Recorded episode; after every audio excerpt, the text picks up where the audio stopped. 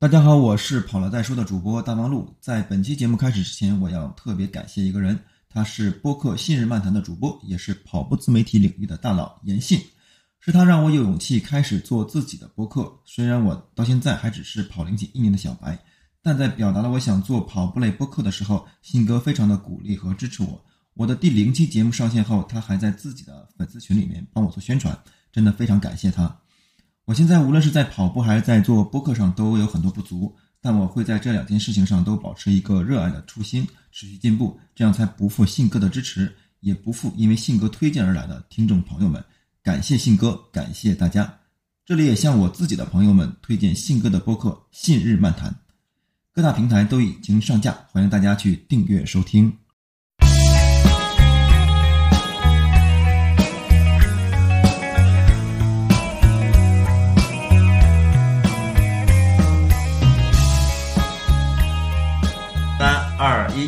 别想太多，跑了再说。欢迎来到跑步话题播客《跑了再说》，我是五年内一定要破三的大王路。我是明天要跑密云马拉松的大野木。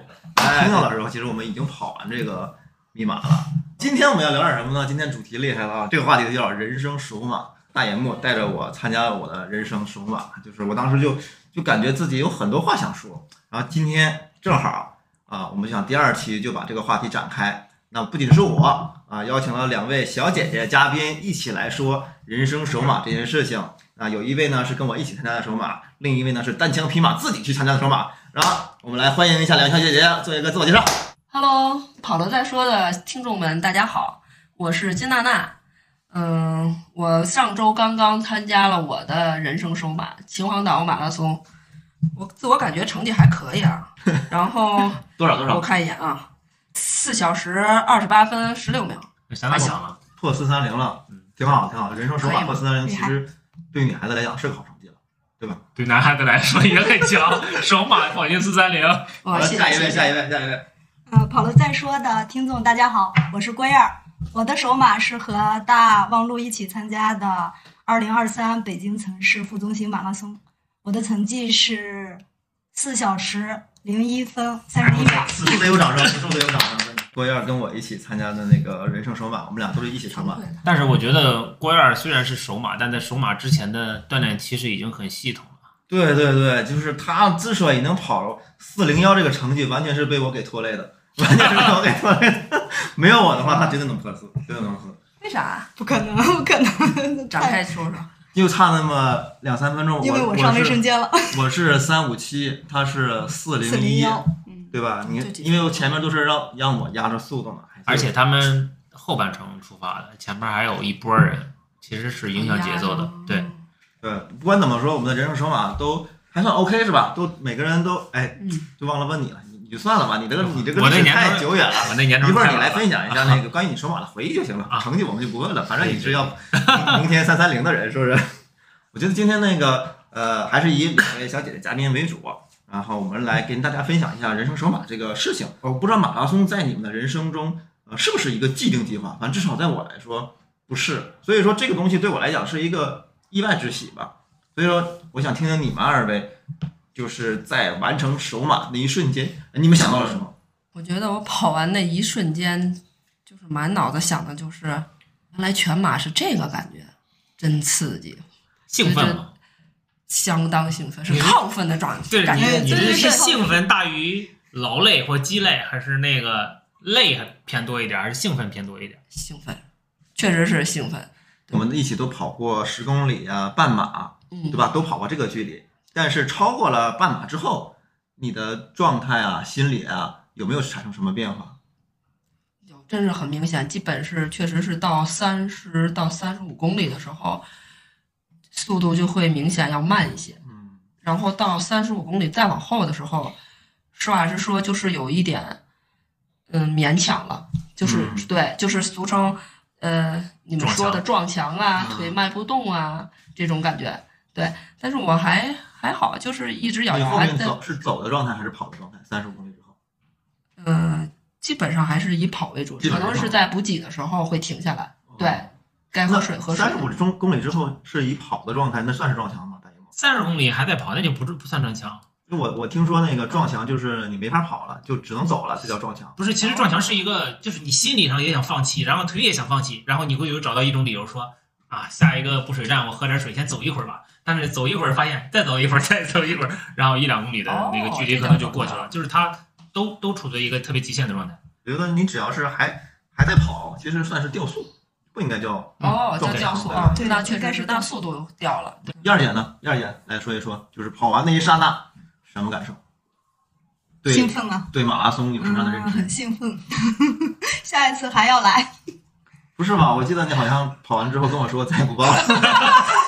是的，刚跑完，因为我是在三十五之后走了有一公里多，不到两公里，上了个卫生间就跟不上大望路了，我就对从卫生间出来就走了有一公里多，你是跟着兔子吗？没有，我跟着大望路，哦，对，我们俩那我跟着大望路个前三专属十公里 VIP 一对一兔子，你真厉害了。司兔司徒对。绝对是司不徒。为司徒，所以我这里边其实想谈到一点，就是其实如果说在马拉松，就是这种全是马拉松，如果有一个跑步搭子是能够更好的去嗯帮你完成这个比赛的，也许成绩呃并不一定说就非常非常理想，但是那个心理感受是完全不同的。就是有个人跟你一块儿跑，就是为什么很多人去呃跟着兔子跑呢？对吧？其实那个一方面他觉得跟着兔子跑的话，我可能跑的更时间更长一点；再一方面就是这个陪伴的作用其实是价值很大的，就包括我们录播课一样。如果说一个听众他自己跑步没有搭子的话，他其实听点什么，哪怕听音乐也是一样的，那个陪陪伴的价值还是很很很重要的，我觉得。嗯，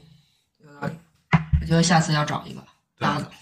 对对对，我我建议就是说，所有的说那个呃，特别是初级跑者，跟跟人一起跑会比较好。当然，你们俩的配速要一致，然后那个步频要一致。比如我和大野后就没法在一块儿跑，先不说配速吧，就是我们俩步频不一样。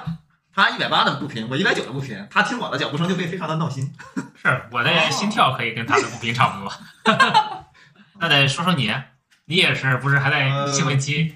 我的首马，我不知道郭燕怎么想，我还挺意外的，因为如果说通马设置了一个半程的话，我就报了半程了，因为他没有半程。嗯，通马。但是呢，我就觉得，哎，我想参加一次比赛来体验体验，我没有说我想参加一次比赛来证明自己，我我觉得我没到那个时候，跟我所以我当时想法就是说，能跑多少就跑多少，就是这样一个，嗯，怎么样，试探性的一个目的吧。对，都是试探性的，就是嗯，尝试，对对，看看能不能坚持，对吧？就参加之前很忐忑，哎呦，我能完赛吗？参加之后很兴奋，感觉是意外之喜，我居然完赛了，对对对对确实而且还怎么撒吧多少撒吧多少。嗯，就所以说到这儿的话，就可能跟一些想要参加自己人生首马的一些听众朋友们去分享，就是，呃，别想太多，跑了再说。哎，对，Q 一下我们的主题啊，Q 一下我们的主题，就是，嗯、从我们的实际经验来讲的话，它没有那么可怕。人生首马给我带来一个最大的感受，就是说，呃，很多你人生中认为的那些遥不可及的东西，或者说难度特别大的东西，当你真正接近的时候，没那么难。哪怕是说我跑了三十五公里之后，我知道我最后十公里非常非常艰难，但是在人的强大的意志力面前，它是能够被攻克的。第二年，你你在首马之前近一年跑量是多少？嗯，我跑步系统跑步大概有两年多了，两年多了。对，两年多了。然后月跑量，疫情的时候会多两百，呃，疫情结束以后没那么多时间，就一百五吧，月跑量。哦年跑量的话，二二一年是一千二，二二年 比较多嘛，那时候老分两千七八的样子。哇，好棒好棒！嗯，娜姐说，燕姐这个数据太精准了，看着手机读出来了，太太狠了，我觉得。我觉得他这个成绩，所以我，所以他此处应该有掌声。好鼓掌。谢谢谢谢。我觉得这个好棒！是要，我觉得这是楷模了，楷模了。我觉得我觉得所以三三零四个小时是正常的。加油努力四个小时左右来完成，其实它它不仅仅是个结果，它是它不是这次比赛的结果，它是你嗯这么长时间，呃，坚持跑步，或者是哎说，对，对你把这个跑量的一个结果。对我甚至觉得你稍微垫垫脚，可能就过到三三零，真的，对对你来说是一个很近的线。嗯，可能就还是说到刚系统跑步那个，没有专就系统去练习，更多就比如说今天十公里，明天十公里，就这样堆的跑量，嗯就没有这种长里程，比如经常一星期跑个半马，或者是啊一个月跑个半马，没有这种长就是每天距离很平均的哎，对对5啊对10啊对对这种对这样堆的，但这个其实才是常态，嗯，因为哦我觉得大部分跑者，或者说很多人都不会认认为自己是跑者，他可能就觉得我啊，我我有一个生活习惯啊，或者说爱好是跑步，所以说他不以比赛为目的的时候，他不会说我要搞什么系统，哎他刻意去训练什么？对对，我每天都能跑，或者每周都能跑，这个已经是很好的一件事情了。对，再一个来讲的话，就是有有很多很多人有误区，就是我要跑跑马拉松的话，跑步无所谓，跑步无所谓，你跑跑多慢，跑多长都无所谓。你跑马拉松的时候，我是不是能够跑，要训练快一点，或者说用间歇跑啊？可能听到了一些名词，什么间歇跑啊、节奏跑。但我我了解的啊，我不知道那个大那个大野木来补充一下，就是一个一个严肃跑者来讲的话，你的呃无论是以什么样的周期，是周跑量还是月跑量还是年跑量，百分之八十以上都应该是有氧慢跑，然后少部分的才去做专项训练训练，然后去提升你某方面的短板。所以说，你说呃我没有所谓的系统，今天跑五公里，明天跑十公里，后天跑半马，但是如果它都属于有氧的范畴内的话，我个人认为应该是 OK 的。嗯，大爷木什么观点吗？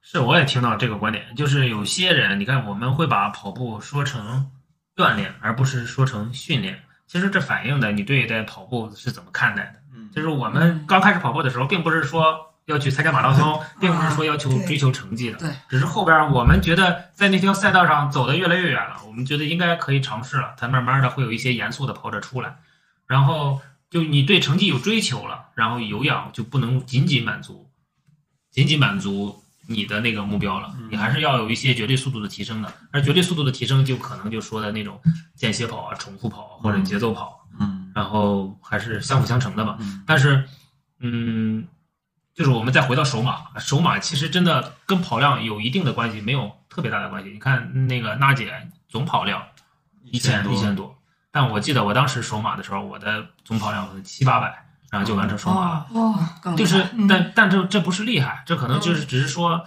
呃，初生牛犊不怕虎，不知道它是它是一个什么样的东西，只觉得我跑一下试试嘛，对吧？但是它的体验是完全不一样的，就是你像那个呃大王路或者是燕儿姐，她有一定的跑量积累的时候，她跑步的感受是愉悦的，就她跑后是兴奋的。但是当你只有四五百或三四百，你可能呃跑下来的时候用时的是五个小时或者是接近六个小时，你想。我们站六个小时会什么是什么感受？但是你是跑六个小时，你的身体是特别疲劳的，所以那种愉悦是延后的。可能到第二天想起来的时候，哇，我完成了一个全马，但当时的时候是确实是是很累的。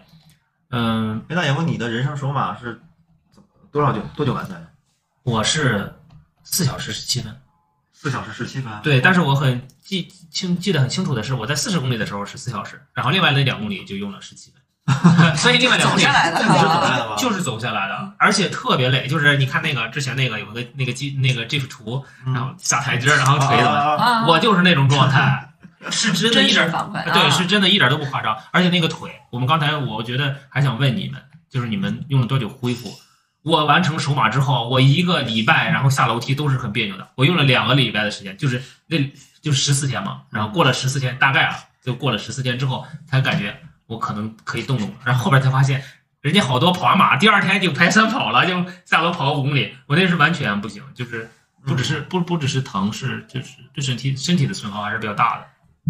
那我觉得回到刚才咱们说那个跑量，那我理解是不是就是当你真正有一定基础跑量的时候，你可能跑完了不会那么累，对吧？那比如像郭燕儿她两千的跑量，然后才去参加自己的首马，然后一是成绩很好，对吧？四个小时已经很棒了，然后之后他可能恢复期。也比感觉对大野木说的要好很多。你看大野木只能可能是他的首马是在七八百跑量的时候，他的可能恢复期是在半个月。那实际上呢，我们给我们这些听众们，就是关于想参与首马的建议，就是还是建议大家有一定的基础跑量，然后再去参加，可不可以？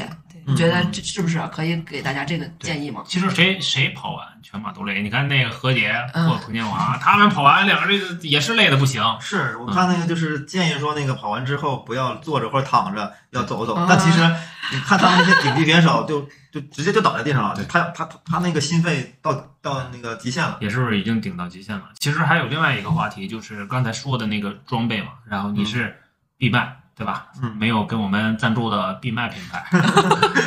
然后其实那个这个其实也很重要，就是哦，在你跑马之前，你的装备一定要磨合一下。是，就是有些说啊我穿那个呃耐克的 Net Two Percent，然后碳板的怎么怎么样。但是有些人前脚掌着地，有些人后脚掌，或者有些人跑姿什么的不一样，他对碳板的驾驭是不一样的。所以有些品牌找到自己适合的品牌，最起码有一二百的跟鞋的磨合的那个过程。嗯，第二点，你是穿的我也闭麦，手马枪的闭麦，嗯，咱们能不能把这个闭麦的赞助给拉一下？我我我设设法去找到他们联系方式，把我们这期节目给他发过去。你看着你看着办。我觉得可以。还有就是另外一个，就是现在很多人都用那个手机去记录自己的那个跑步的数据嘛嗯，但是有些人是用手表的。嗯，你是什么时候从手机转向手表？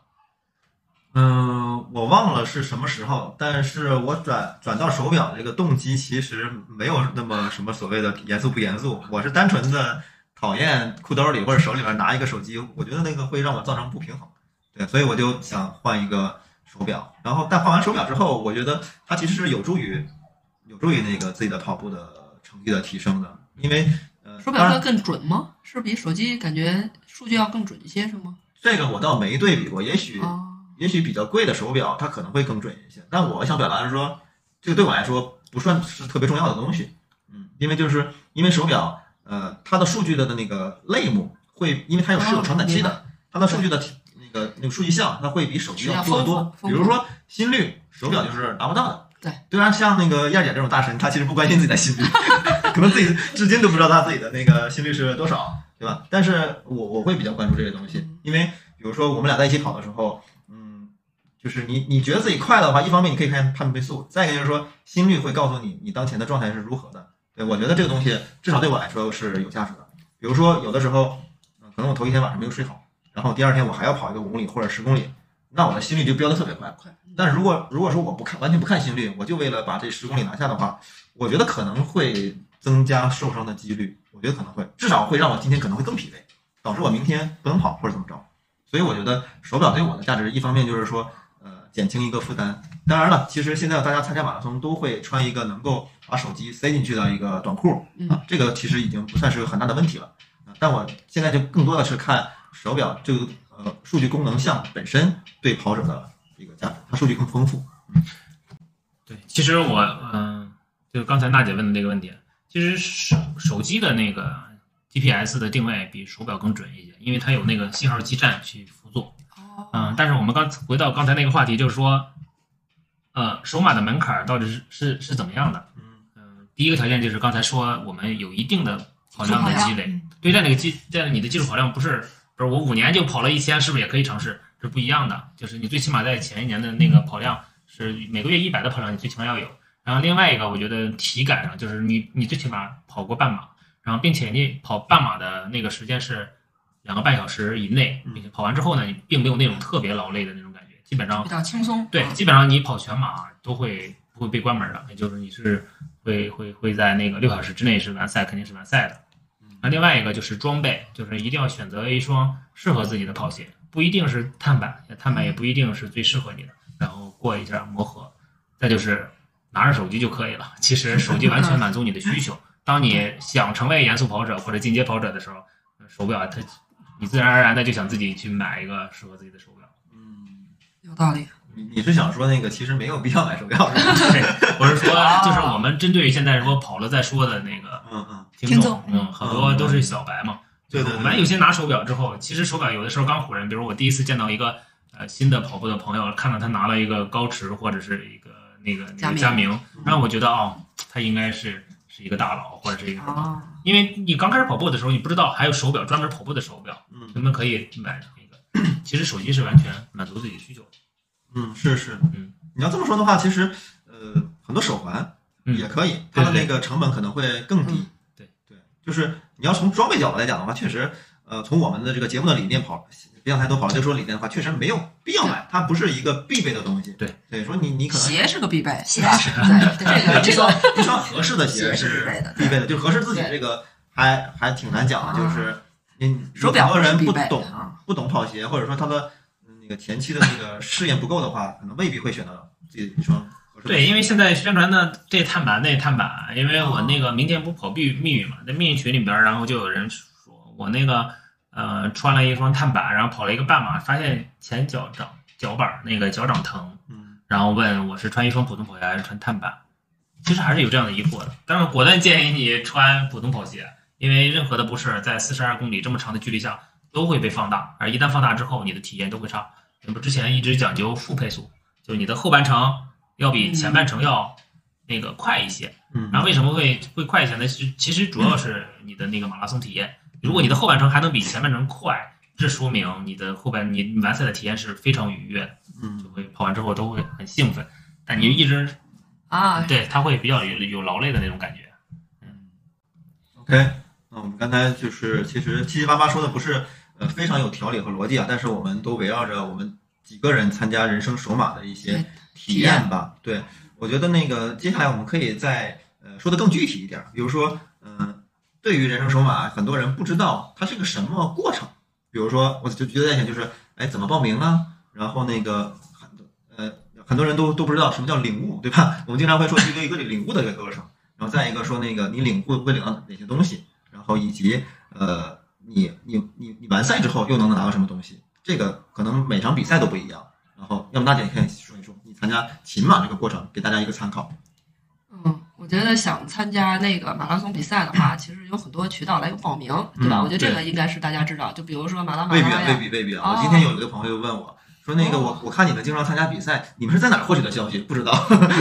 那那我给那个听众一点建议，就是你可以先下载一个比较呃用的比较多的马拉马拉这个 APP，对，呃，然后大家从手机上下载一下就可以。然后它里面会有呃每个月吧，我看基本都会有各种赛事。基本上我看了一下，都是田协认证的这些赛事，官方的这种会相对多一些。对，反正据我了解，疫情结束以后，今年的赛事呈井喷，大大小小的赛事预计有两千场。所以我觉得大家根据自己的状态，对吧？然后以及我想跑马的这个这个这个心态来决定，你可以自己选择一下你想报的。然后呢，你报的时候就是就是现在我看大部分的那个赛事都要求有抽签儿，所以这个也是个概率问题。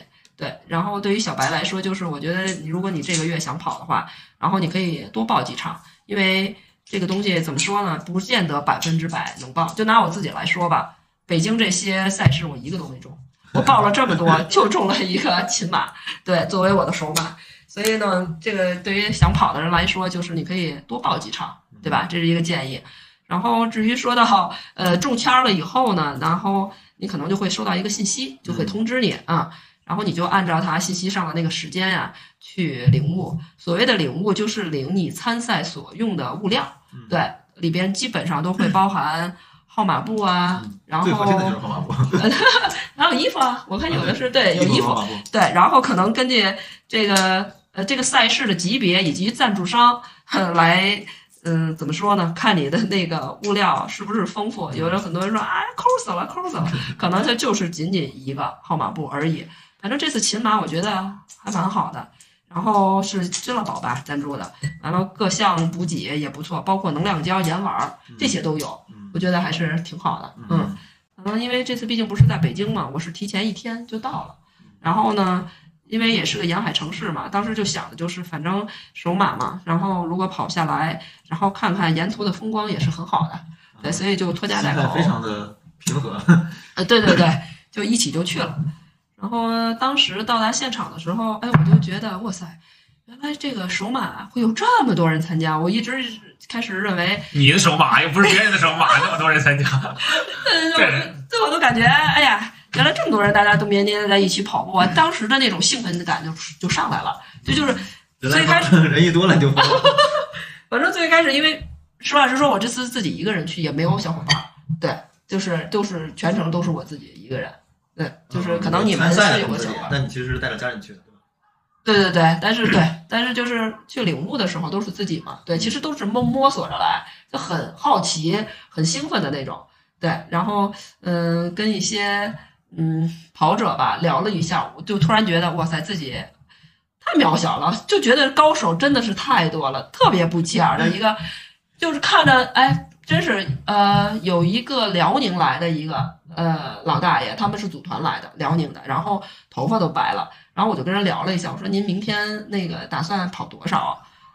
老人说我打算两个半小时吧，我当时真的非常吃惊的状态。全马还是半马？全马呀，起码也只有全马，没有半马。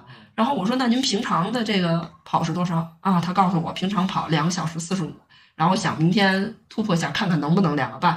然后我当时就那是老大爷吗？那那是不是长得老点儿啊？就是啊，可是真的头发都白了，但确实我们 少白头粉丝的年龄，但是看着面相，别人家那个回头那个年轻的老大爷回头听我们节目的时候，原来我都在他眼里成老大爷了，二三零啊，这什么对，所以？我真是就觉得哇塞瞬间我脑子里想啊，高手在民间，真的是这样。就我觉得世界冠军不也才俩小时，他居然说两个半小时，那就比世界冠军他慢半个小时，我觉得太强了。第第一天给我的感受就是，真是高手太多了。然后第二天，然后哦对，还有一个我觉得想跟大家分享就是，他原来这个参赛包里可能每一样的东西都是有用的，并不是没有用的。它里面有一件很薄的一件雨衣，你知道吗？我当时就觉得，哦，原来沿海可能那个会下雨吧，然后那个可能是下雨的时候穿的吧，我认为是这样。然后我觉得第二天我一看没下雨，我觉得我就不拿了吧，然后我就没拿。然后到现场发现每个人都穿，然后我就又问了，我说你们穿这个是干嘛？他说很冷啊，刚一开始的时候你会很冷吗？早晨起来吗？然后？很冷啊，然后然后就开始我没觉得，然后等等人家都穿我没有穿的时候，可能你那会儿不觉得了，但是你看人家穿你没穿的时候，人家一说你就意识到哦是冷。但是我我觉得我也挺聪明的，然后我就跑到那个就是寄存包的那个地儿，我去问了人家志愿者，哎，我说那个咱们有雨衣吗？他说啊，你们的那个参赛包里有啊。我说对对对，我说我落在酒店了，我没有拿。我说你看那个，你看早晨也挺凉的哈。我说看能不能帮我找一个。然后人家愣了一下，跟我说啊有，我们有，那我把我们的给你吧。然后我就穿上了志愿者的雨衣，实话实说，质量是真好。比参赛包里的好的，嗯，不是一个档次。然后我就瞬间感觉？不不不，也也是他们那儿发的那种一次性的，好像是他们说在你跑步过程中热了一扯就能掉。我那是有扣子的，有帽子的，然后那种白色非常漂亮。然后我觉得，哎，原来还可以这样操一！次性雨衣和工作雨衣的区别。嗯，对。所以我可能就是也提醒大家，就是可能里面所有的东西，你不要觉得它是没用的，它可能确实是有用的。看来还是我的这个功课做的不到位。这个我也有感触，就是我们我和郭燕参加那个通马的时候，确实，呃，哎，我忘了我有我我有没有穿，你是穿了一会儿吧？我没穿，我也没穿，咱俩都没穿。他们穿了。对，就是如果说，呃呃，这个比赛是放在那个比较寒冷的季节，或者是说呃特别早，其实是，我们还是挺冷的。七点半，哦，我们六点多就到了。对，对我，们都穿着短短短袖，然后那个短对，裤我，穿个跨栏儿。还是还是温度还是挺低的。然后那个雨衣，呃如果下雨的话，它肯定是防雨的；如果没下雨的话，它其实可以用来保温的。啊，对。然后呢，你在跑的过程中热了，然后就可以把它撕掉，扔扔在地上，你不用什么担心，因为大家都这么做。然后也有后勤的去收拾卫生的，对对对，就是有对，那我觉得个。对这个细节，我觉得希望大家都注意一下。还有一个小细节，我想的就是在穿衣服之前，我不知道你你们有没有啊？就是我是因为前段时间不是参加过一次那个大野木陪我参加一个奥森的那个半马嘛，嗯，然后我那次跑的我觉得还可以，然后呢，但是跑完了以后确实是那个那个大腿根儿，然后有有有对有磨了，然后我就意识到，哎，这是不是衣服不合适啊，还是什么？后来我那个问了一下小伙伴儿，然后包括我自己也查了一下，原来是很多人是在参赛前之前会要抹一些油，凡士林，对，凡士林油，对我觉得这个也也要提醒大家注意的，就是就是你要涂一些那个油，就是在那个身体摩擦的地方。嗯我就这次我就是有涂，你上次是磨破了吗？磨出破了，磨破了，哦又磨破了，才半半马，半马。大野木有这样的经历吗？有啊，不止把大腿磨破了，胸都磨破了。我这没有胸肌的人，跑完之后，那那这个是普遍的，还是说这是普遍是衣服的造成的，还是什么造成的？其实衣服是一部分，然后当然你那个料儿好，它肯定会对你的皮肤保护的更好，嗯但是那个摩擦肯定也是正常的状态，所以一般的专业的运动员都会在胳肢窝呀、大腿根儿啊，然后那个抹上提前抹上凡士林，嗯然后胸贴上那个创可贴，嗯然后一天都会有这种。哦，对，男士是要贴胸贴啊，嗯反正我觉得这个是不是跟那个就是肥胖程度也有一定的关系？没有没有吧？没有吧？就我看到一些很精英的选手，就是呃幺幺七零，然后可能一百一十多斤，就是成绩可能就二四零左右的全马二四零左右的成绩。然后他们每次备战的时候也都会就会提前抹一下凡士林。行，那我们就在这儿给一个小 tips，就是呃，无论是你的体重多少，还是你的衣服呃是不是那个舒服，嗯最好是能够在关键部位，比如胸前、腋下，然后大腿根儿对去抹一些凡士林，来避免这种。如果说跑了二三十公里，真的磨破了，那嗯太影响后面的成绩了。但是我觉得可以把那个，嗯、从你报名到后边起跑的那个流程再给大家捋一下捋一。下啊、啊，其实，在比赛之前呢，基本上前两个月，就比如说你五月二十一号开始报名，可能三月份儿，是五月二十一号开始比赛，比赛是五月二十一号，往前推两个月，可能三月份就开始报名了。而开在开始报名之前，可能提前好长时间，那边在媒体上就已经有预热了，所以你有关注的时候，他这些信息都已经放出来了。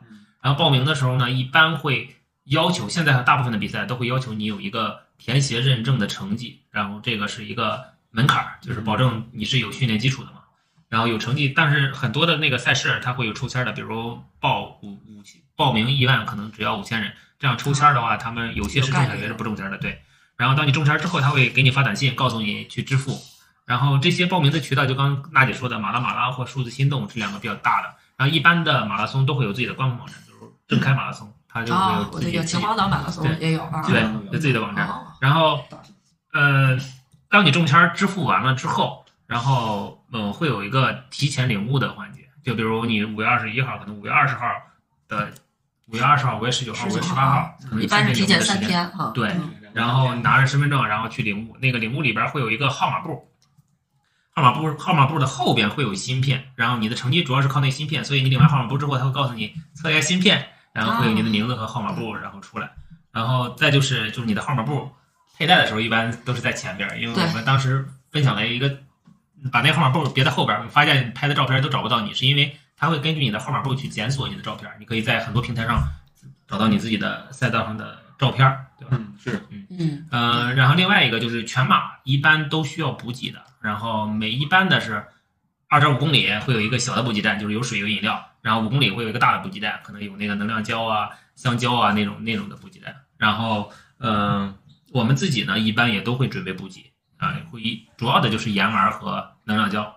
能量胶就跟刚才大王路说的，他们首马的时候准备了五个，然后吃了四个，因为每隔七八公里的时候，人的身体就会能量耗尽了，可能有新的要能源要补充进来，但是你不要觉得不要感觉到饿了，你再吃那个胶，可能就已经来不及了，身体可能就来不及去把它转化成能量。胶补的其实是糖嘛，对，糖原会对糖原是脂，然后另外就是盐丸儿，盐丸儿也很重要，因为它会补充你流失的电解质。就是你跑完之后，你会发现身上好多盐粒的那种东西，那就是电解质在流失。所以你如果及时补盐丸儿的话，它会给你补充这些。如果有些体质啊，就是你不吃盐丸儿的话，它会抽筋儿，尤其是后半程特别容易抽筋儿。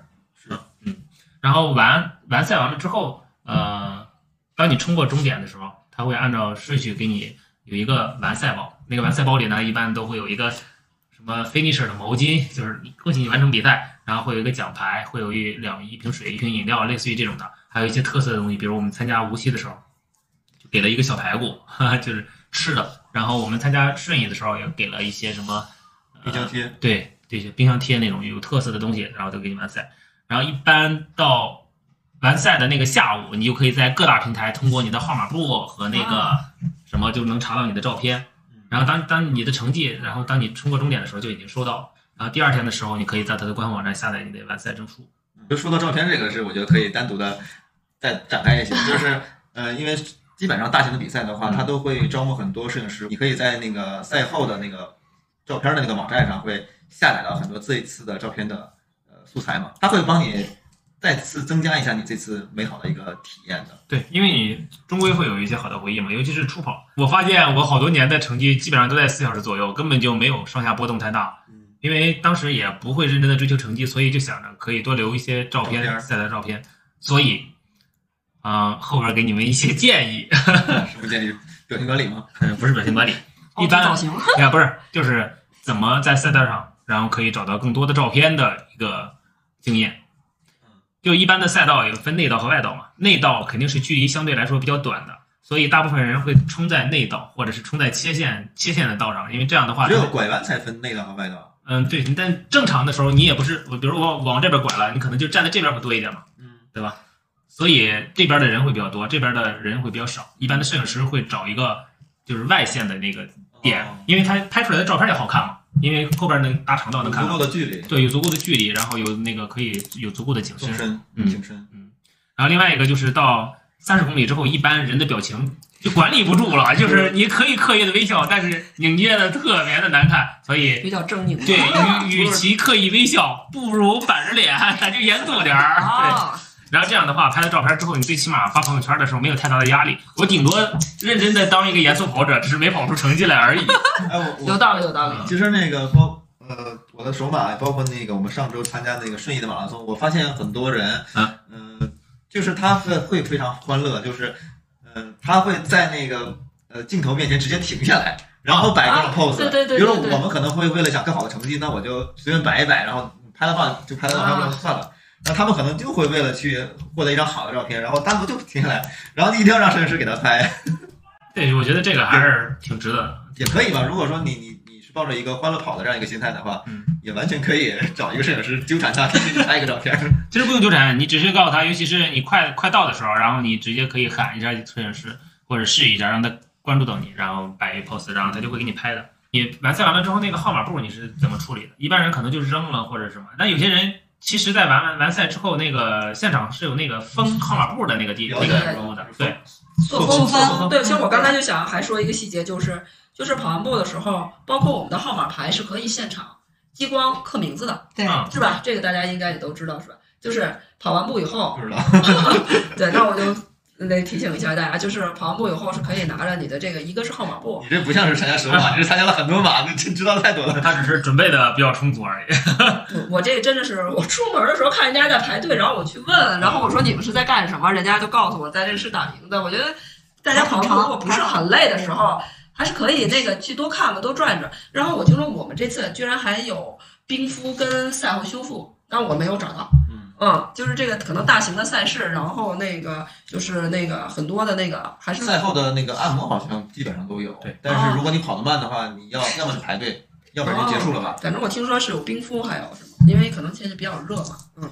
那我觉得那个打印名字跟那个塑封号码布，我觉得还是值得弄一下，做一下。对，因为有些人他是有那个收藏爱好的，就是我希望把那个奖牌，然后嗯，哪怕不挂出来，但是我知道有那个奖牌躺在那儿。然后号码布也是一样的，有些现在好多那个就是专门放号码布的那种，像那个相册的一样。但是我觉得我们后边可以单独做一期，就是呃如何，收藏保留？不是跑？跑马拉松的仪式感。就是有些人跑马之前都要做一个定妆照，就把鞋摆上，啊，短袖摆上对对对对裙子、手表，然后眼镜儿，对对就那啊个咔拍一张。张对这个其实对于不跑马的人来讲的话，我我看小红书上看到过，就是有人会在评论，就是就是你你们好做作呀，对对就你你的鞋那么脏，然后还要摆上去拍个照片，这个这个大家怎么看呢？我其实每次我都会拍，只是说有的时候我拍的不好看，我不不发圈而已。但是我每次都会拍，它会躺在我的相册里我。没拍，我会知道因为第一次这次赛事的时候，然后我穿了哪双鞋，然后这种的图片给我直接的观感，和我在那个咕咚里边选一双跑鞋来说更有仪式感。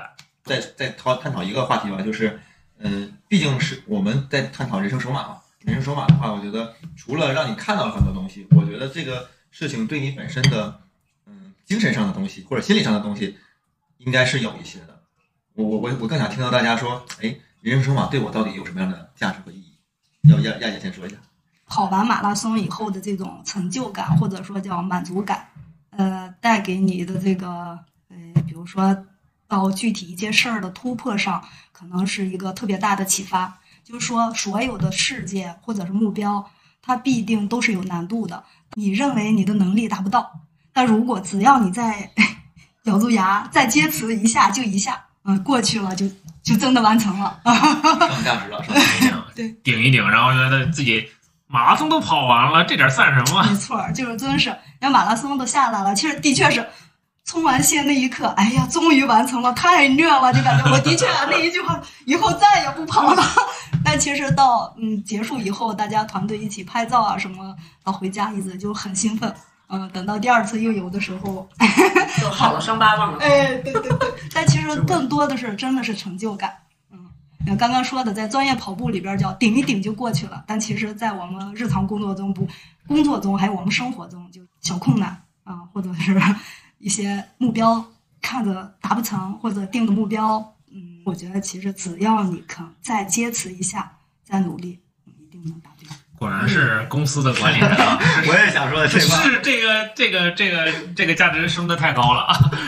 刚才那个燕儿姐就把这个价值升到了呃，人生观、价值观上。我就我就说，她说的就是让我作为一个打工人来讲的话，特别听得特别的气愤。哎，你们没有这感觉吗？就是就是在遇到什么问题的时候，跑马都下来了，这点儿弄不了，应该会有吧？没有吗？我觉得要让我说，就是连孩子都生了，这点算什么呀？跑马都不算什么了。有没有跑题了？我可能更多的是跟家人的那种陪伴。我爸、我妈、我姨他们都来了，然后当知道我跑完了以后，我爸那种兴奋劲儿真的比我还兴奋。我就听他跟旁边的人说：“哎呦，他跑下来！哎呦，他终于跑下来！哎，你知道吗？他都这么大岁数了，他还能跑下来。然后这不也就啊，那世界冠军俩小时，他不也就比人多一倍吗？我想，我这是夸我吗？就真的就让我最大的。啊，对对对，就是，然后你都不知道，我妈发那个朋友圈啊，真的就是九宫格就不说了，真是连发了好多。然后，连发了好几个九宫格是吧？呃，对，然后我爸我妈说看第一名很轻松，就过去了。对我妈说看你也还行，也挺轻松。反正我给大家建议的就是，你不要过多的去追求什么 PB 啊、配速，就当有家人陪伴的时候，你一定要停下来跟他们去拍照，拍照，然后把一些哎风景都给照下来了。可能说我可能呃嗯最后这个成绩不是很好，但但我没留遗憾。对我真的就是这个让我最大的感触就是，哎，既然你既然让家人来陪伴，那你就一定要让他们参与进来。他们参与程度越高，认可度越高，我觉得会对你之后在你的跑步过程中是有很大的帮助。就是他肯就就理解你、认可你了。可能我下次再说，哎妈，我又想报一个什么什么赛事，你跟我一块儿去，我觉得他肯定会愿意跟我去了，而不是说我我我我我我逼着他。对他觉得哎算了就陪你去吧，他可能那个时候就觉得，哎我他可能很主动，很愿意陪你去。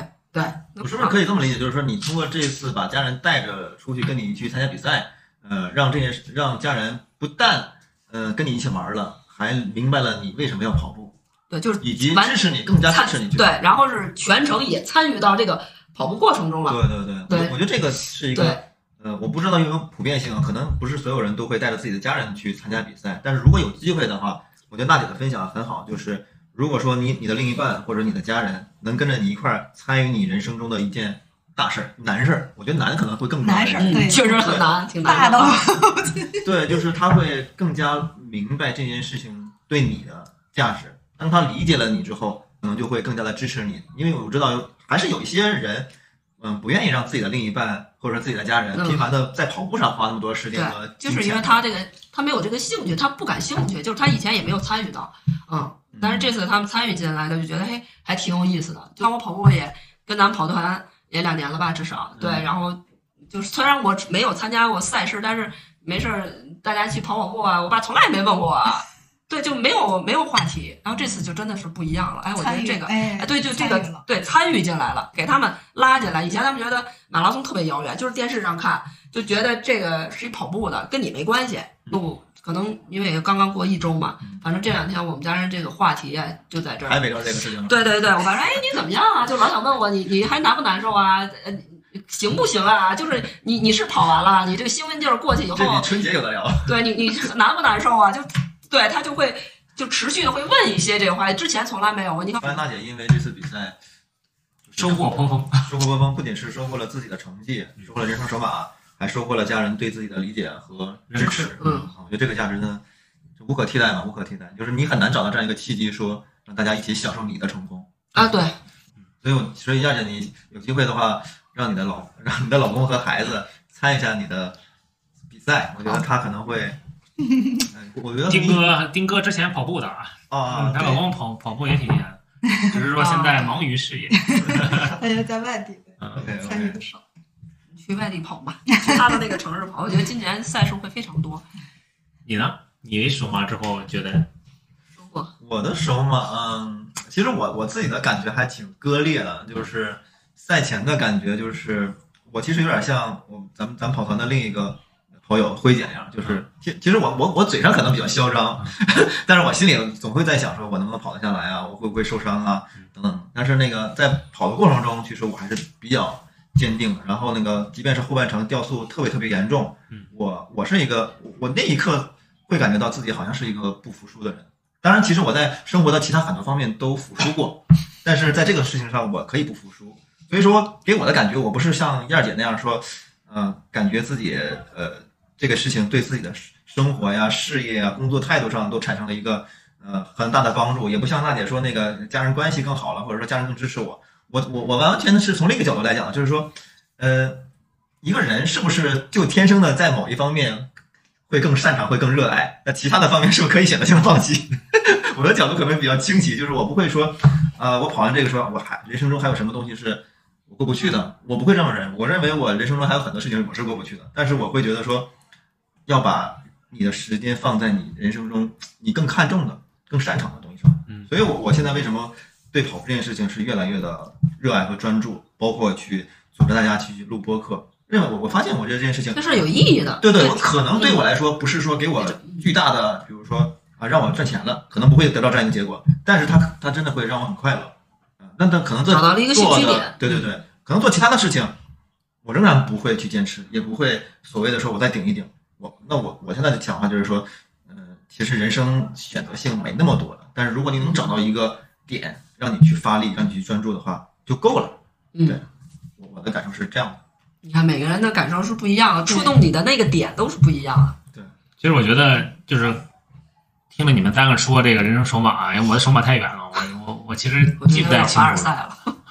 不是记不太清楚了。但是无论你最后的后半程是走下来的，或者是以一个什么样的心态过来的，你会发现，嗯、你冲过终点的那一刻就是兴奋的，而且那种兴奋，你不觉得跟我们小时候叫小孩子的那种状态兴奋是很像的？就是我在认真的吃饭、认真的睡觉、认真的拉粑粑，就是很单纯的笑，很单纯的兴奋，就你会忘掉嗯，房贷啊，对忘掉生活里的琐碎。对对对嗯就是对，就很纯粹的一种高兴。对快乐，所以你的那个兴奋是特别纯粹的，所以无论你的赛道上是怎么样的，或者是你冲过终点的时候，因为没破四有点遗憾，或者因为破四又特别的兴奋，但你当你拿起奖牌，坐在那个终点线上一起畅聊这次跑步体验的时候，都是很兴奋的状态。这种状态我们根本就没办法用语言或者用三言两语去描绘出来，所以都希望大家可以呃努力的训练，尽早的完成自己的首马，然后把这种兴奋，然后可以分享给我们，或者是自己去亲自体验这种开心。是是是，我觉得大荧幕这个最后的收尾特别好啊。嗯，对，确实就是，好像人越长大越很难开心。比如说我我这么讲吧，我刚才想到了说，这种开心会超过什么呢？会超过我得到一个年终奖，拿年终奖也很很开心，但是那种喜悦是没办法。对，我觉得主要是纯粹，尤其是尤其是因为我我有宝宝嘛，你看到孩子，然后为了一个薯片儿还开心，为了多看五分钟的电视而且开心，那种开心是真诚的表现在脸上的。这个我们跑完马的时候，看到我们脸上洋溢的笑容也是这样。这个笑容不是说我每天早起跑步训练，终于出了这个比赛结果，不是，是我们冲冲出那个终点线的时候，发现我们完赛了，然后我们又战胜了一次自己那种感觉。也许这就是马拉松，或者也许这就是竞技体育的带给我们的魅力力所在嘛。对对，所以希望还在犹豫要不要参加人生首马的朋友们，可以计划起来了，然后那个科学的训练，给自己一个一定的基础，然后呢，就无论是用欢乐跑的心态，还是用严肃跑的心态，参加就行了，别想太多，对跑了再说。对对对对对，完美告题。本期节目就到这里，感谢两位小姐姐的参与。好了，我们下期再聊。拜拜。拜拜。拜拜。